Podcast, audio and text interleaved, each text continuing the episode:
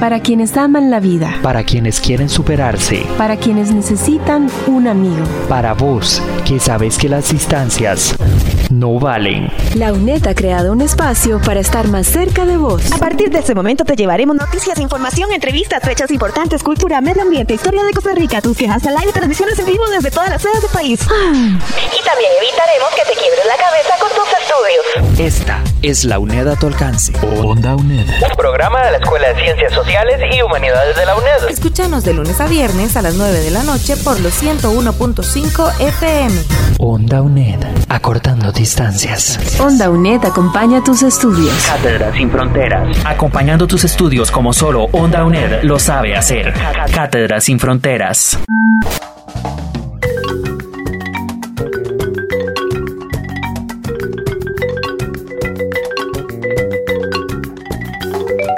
Estados y nacionalismo en la globalización. ¿Qué tal? Bienvenido, bienvenida a nuestra segunda entrega de la Cátedra de Historia. Hoy te damos la bienvenida al curso de Historia de la Cultura. Y es que en este segundo cuatrimestre del 2020 te hemos estado acompañando a través de la radio y el sitio web ondaunet.com en tu curso de historia. Soy Catalina Montenegro, productora de OndaUNED y comparto la producción de este programa con la profesora Lucía Arce Ovares. Ella es historiadora y como planteaba al inicio, estados y nacionalismo en la globalización es el tema que nos convoca hoy. Bienvenida, Lucía. Hola, un saludo para todas las personas que nos escuchan. Yo encantada de reencontrarnos.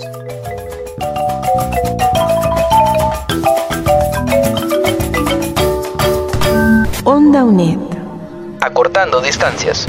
Cátedra sin fronteras.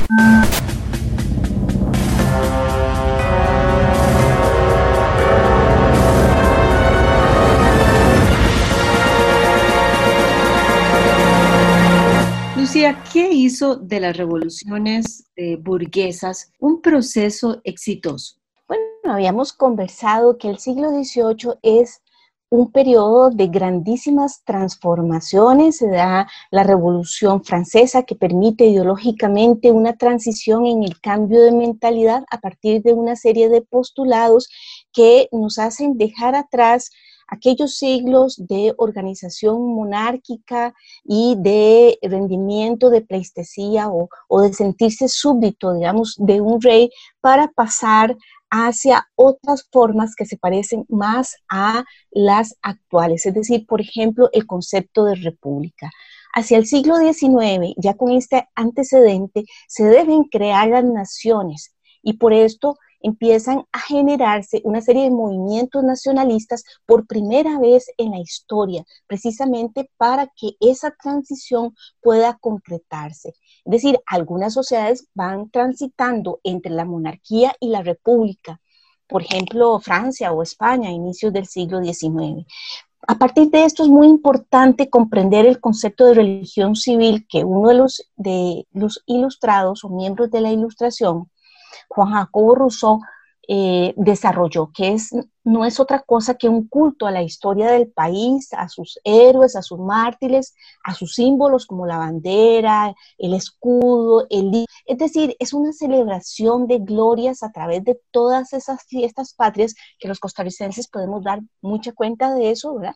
Reconociendo, reconociendo todos los habitantes de cada uno de sus pueblos eh, como miembros de esa nación. Es decir, esto permitía dar el contenido ideológico a exaltar una identidad grupal que a la vez permitía como olvidar las diferencias sociales, los ricos, los pobres, partiendo como de un elemento o de un pasado común. ¿verdad? Esto podríamos ejemplificarlo en la Costa Rica actual cuando un anuncio de televisión nos dice, bueno, las L somos todos no importa todos los problemas económicos que hay, la situación de acá, pero hay algún elemento en común que nos reúne. O, por ejemplo, a nivel regional, bueno, la independencia de Centroamérica, que se da una misma fecha, que tiene los eh, eventos precursores que llevan a consolidar este, este, digamos, elemento de éxito que se convierte en un, un factor después nacional o de construcción de cada uno de los estados. Dentro de esto la educación tiene un papel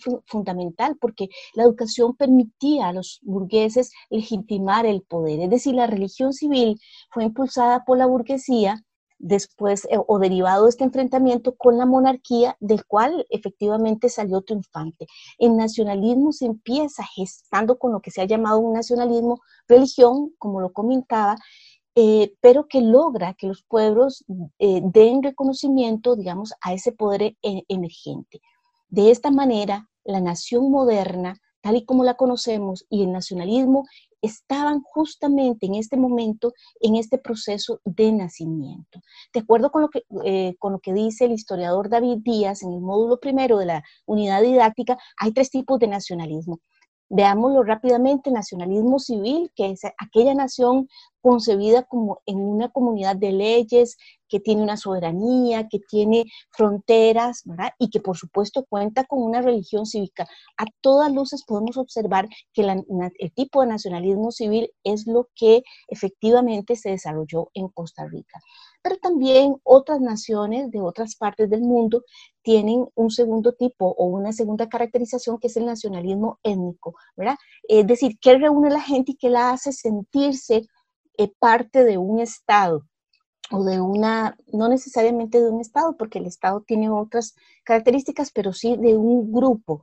Eh, eh, es el hecho de que haya una etnia, una etnia preexistente, es decir, están unidos como a un antecesor común, son familias de familias, como en el caso, por ejemplo, de los judíos israelitas, ¿verdad? Y entonces esto los vincula con un pasado remoto, con lugares concretos. Y aquí también hay unas figuras sustantivas, pero no necesariamente héroes conmemorativos, sino más bien como sabios, santos, mesías, ¿verdad? Y un tercer tipo de nacionalismo, que es el cultural heterogéneo, que está más bien compuesto por comunidades culturales diversas, pero que por supuesto están unidas gracias a una acción cultural política, ¿verdad? Que les permite como cierto grado de autonomía. Finalmente, los burgueses dedicados a instaurar el nacionalismo para legitimarse en el poder, desarrollaron tres acciones como estratégicas. Número uno, promover el orgullo nacional, era un nuevo modelo que ellos eh, le decían a, cada, uno de sus pueblos que era factible en todos los ámbitos, eh, lo político, en lo económico, lo militar y también en lo cultural, porque es aquí donde está el semillero para poder desarrollar el nacionalismo. Un segundo elemento, pues ahora había que difundirlo, ya cuando tenemos ese orgullo nacional hay que difundirlo porque debe crecer y fortalecerse. Y finalmente la consolidación de ese nacionalismo popular.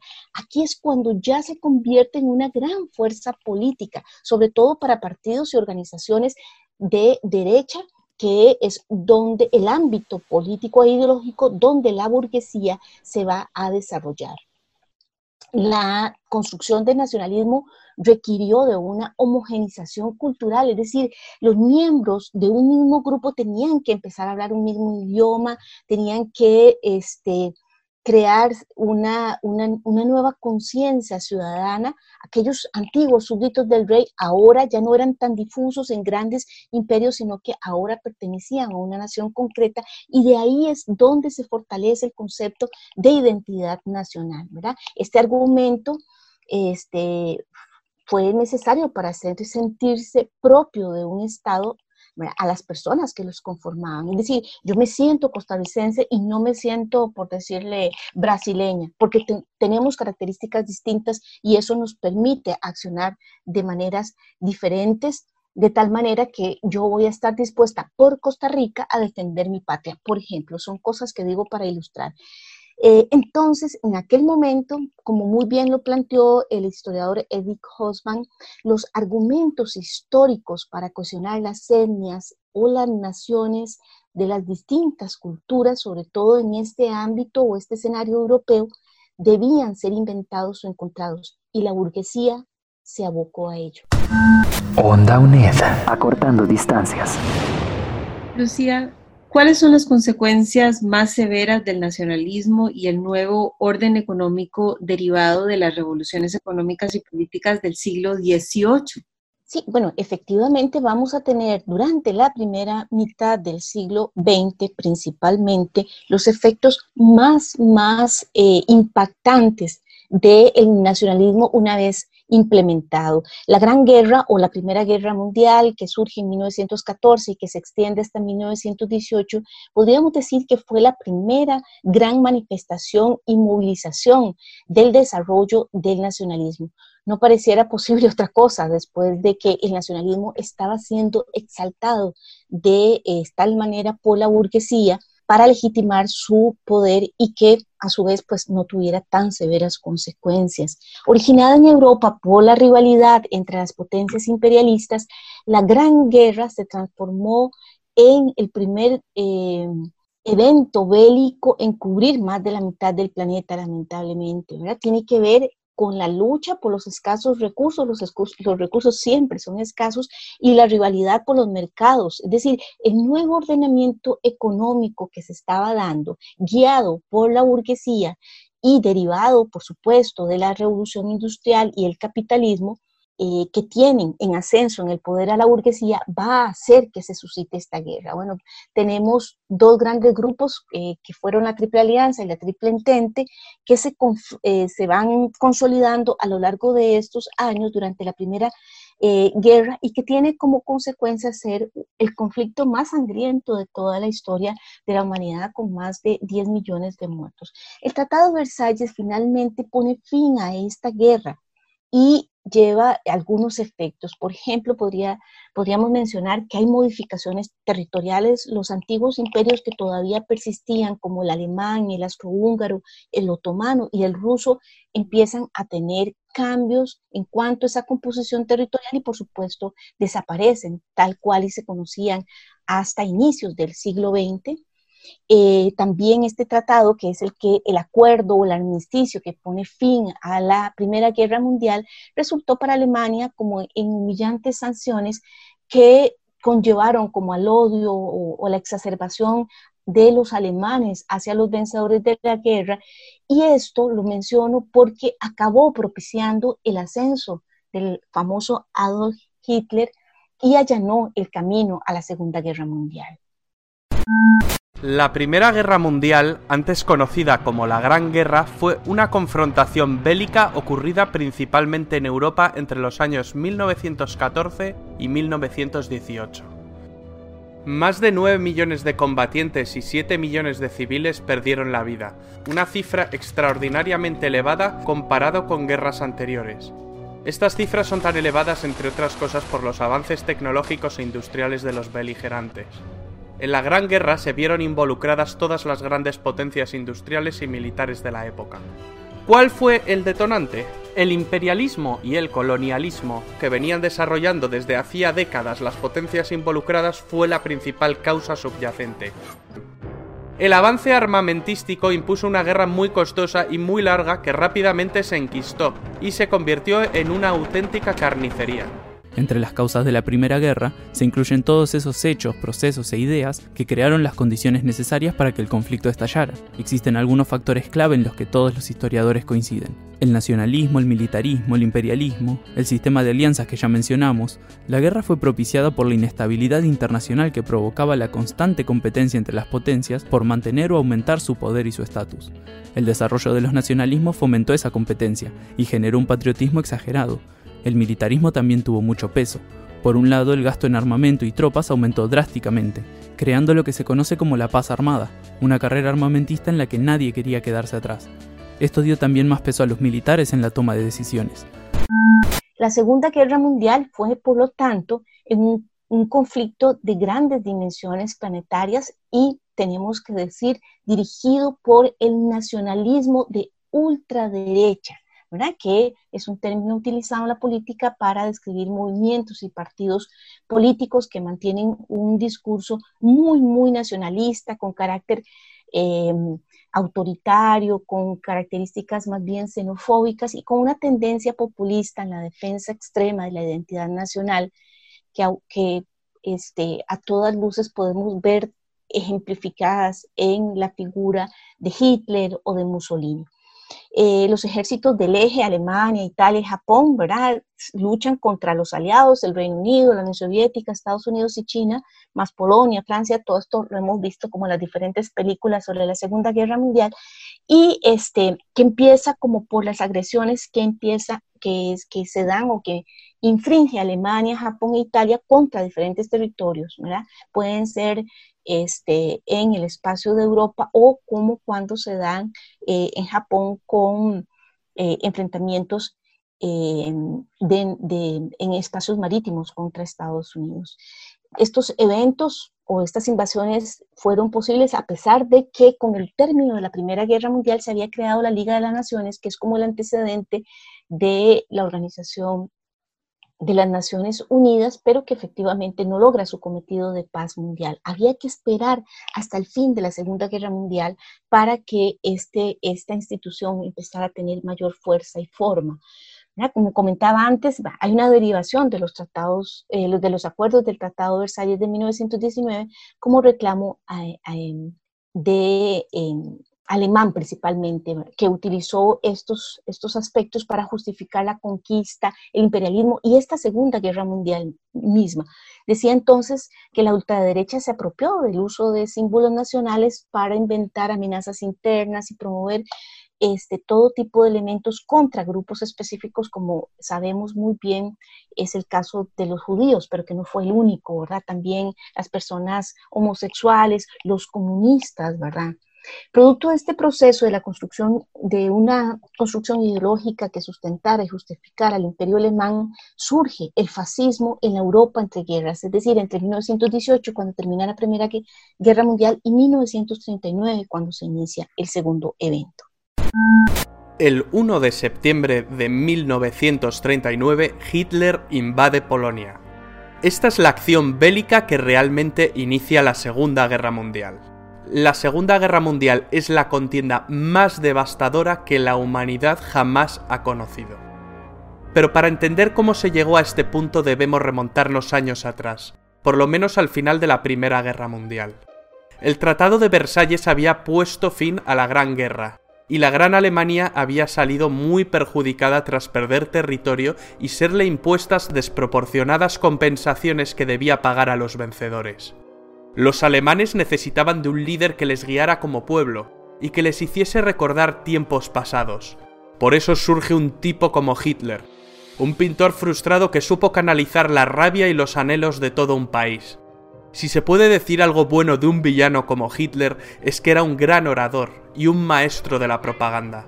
Les habló a los alemanes de la superioridad de su raza y del camino que el pueblo debía seguir para engrandecer la nación. Hitler, a golpe de discurso, se erigió en el líder del Partido Obrero Alemán, transformándolo en el Partido Nacional Socialista Alemán, de ideas nacionalistas, supremacistas, racistas y un fuerte componente antisemita y antimarxista. Onda UNED. Acortando distancias. Cátedra sin fronteras. Estás escuchando Onda UNED. Conversamos sobre estados y nacionalismo en la globalización con la profesora Lucía Arce eh, de la Cátedra de Historia. ¿En qué consistió la Revolución Rusa y cómo se marca la convulsa primera mitad del siglo XX? Claro, la Revolución Rusa es un evento que se da en 1917. Fue un movimiento político específicamente en Rusia, que en este momento todavía era una monarquía. Este proceso hemos venido comentando del ascenso de la burguesía y de la este, eh, la decadencia de las monarquías en Europa son transicionales. Recordemos que las mentalidades es lo que más cuesta que cambie en el tiempo y que además los eventos políticos e históricos requieren de transiciones, de tal manera que en medio de la Primera Guerra Mundial, tal como lo comentábamos, se da específicamente en este territorio un movimiento intelectual efectuado en términos de una masa combatiente por campesinos, pero que estaba dirigido por em, académicos o intelectuales que em, van a sustentar su propuesta en las ideas revolucionarias de Carlos Marx, un hombre que venía planteando al mundo los excesos ya desde este momento del capitalismo y de la revolución industrial. ¿En qué términos? En términos de la sobreexplotación y sobre todo de que la riqueza que se producía a través de los avances en la industria y en los distintos ámbitos de la economía estaba quedando en pocas manos, lo cual había aumentado mucho la brecha social entre los diferentes grupos pero sobre todo este, no había grandes eh, diferencias con las antiguas monarquías o el antiguo régimen donde la miseria y la pobreza estaban presentes, ¿verdad? Entonces, eh, este evento, la Revolución Rusa, que como su palabra lo indica, es un cambio abrupto, total, de una forma de organización política que es la monarquía y que culmina precisamente con la expulsión de este, los reyes para establecer lo que años más tarde se llamaría la Unión de Repúblicas Socialistas Soviéticas o la Unión Soviética, que fue un Estado federal de repúblicas socialistas que existió más o menos entre 1922 y hasta que al inicio de, la década de 1990, efectivamente, eh, la Unión Soviética, tal y como lo conocimos, sucumbe. Aquí es importante entender que la, revolución rusa provoca un cambio muy distinto disruptivo a lo que se estaba dando con los otros procesos que hemos venido comentando. ¿Cuál es este cambio? Es decir, eh, se quita una monarquía, pero no llega al ascenso del poder la burguesía, como si sucede en el resto de espacios eh, principalmente de escenario europeo, sino un gobierno socialista. Hay un cambio ideológico sustantivo acá. Y la, el régimen soviético eh, no solo pretendía que aquellas Em, aquellas naciones que logra federar en las repúblicas socialistas lo fueran, sino que también es una propuesta que piensan extender al resto del mundo. Y esto es importante mantenerlo presente porque, eh, lo comentaremos en otros programas, va a dar eh, eh, cabida a una guerra ideológica que es la Guerra Fría y que se suscita una vez que termina la Segunda, la segunda Guerra Mundial. La consolidación de la Unión Soviética lleva a un aumento de la carrera armamentista entre las dos potencias, es decir, la Unión Soviética y Estados Unidos, ¿verdad? Y eh, sin embargo, en otros ámbitos de la vida propiamente interna de este gran país, eh, evidenció pues un retraso con relación principalmente a Occidente que algunos califican como una tendencia más hacia una economía tercermundista.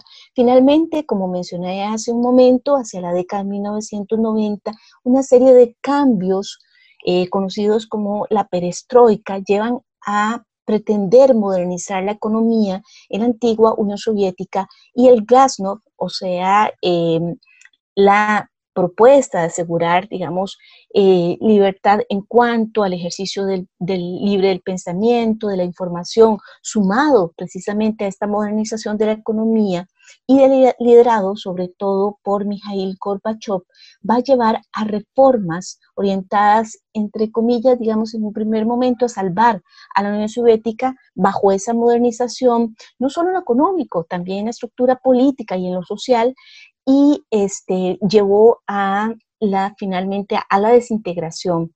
La URSS desaparece en 1991. Estás escuchando Onda UNED. Acortando distancias. A manera de resumen, ¿cuáles son los aspectos fundamentales que nuestros estudiantes y las personas que nos están escuchando eh, deberían recordar de este periodo tan importante, como decís, tan retratado en las diferentes películas y pues en el imaginario de nuestra historia. Es importante recordar o tener presente que el siglo XVIII marca un antes y un después en la historia de la humanidad, porque los procesos revolucionarios como eh, lo fue desde el punto de vista político la Revolución Francesa hacia 1789 o la Revolución Industrial hacia 1750, van a cambiar la estructura no solo en el orden político, sino que también en lo económico, en lo social y en las nuevas construcciones culturales. Es decir, hay una decadencia de la monarquía, el ascenso al poder de nuevas eh, de nuevos eh, grupos, de nuevos grupos, como lo fue la burguesía y las formas de utilización de la mano de obra y la organización productiva lleva a otras agrupaciones tal como el proletariado. Entonces es fundamental comprender que hacia el siglo XIX esa explotación nueva de los recursos y la legitimación de nuevas eh, organizaciones va a llevar a la búsqueda de formas que permitieran instrumentalizar ese nuevo ascenso al poder de la burguesía. Y para esto el nacionalismo es em, la forma o la manera efectiva en cómo se construye. Sin embargo, exacerbar la pertenencia a un grupo em, en particular, exaltando que es mejor que los otros, conduce a las dos guerras mundiales que se dan en la primera mitad del siglo XX. Además, es importante mencionar que surge también una forma política contraria o alternativa al capitalismo que fue el socialismo planteado inicialmente o principalmente por Carlos Marx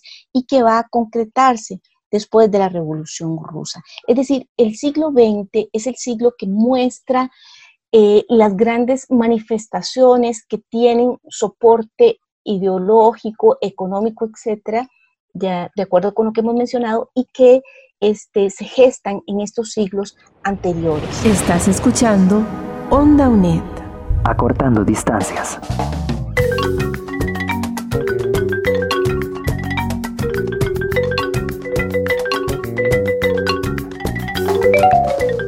Muchísimas gracias por, eh, Lucía, acompañarnos en este proceso de aprendizaje.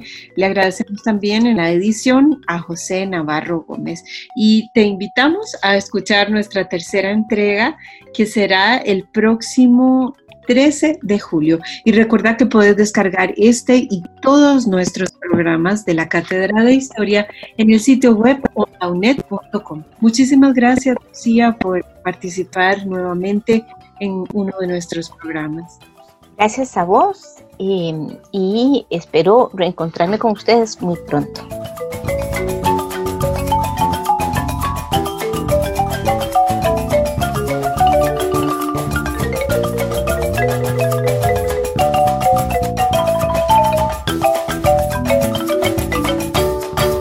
La música que acompañó este programa es del ensamble de percusión Costa Rica 1. Esto ha sido Cátedras sin Fronteras, acompañando tus estudios como solo, Onda, UNED, lo sabe hacer.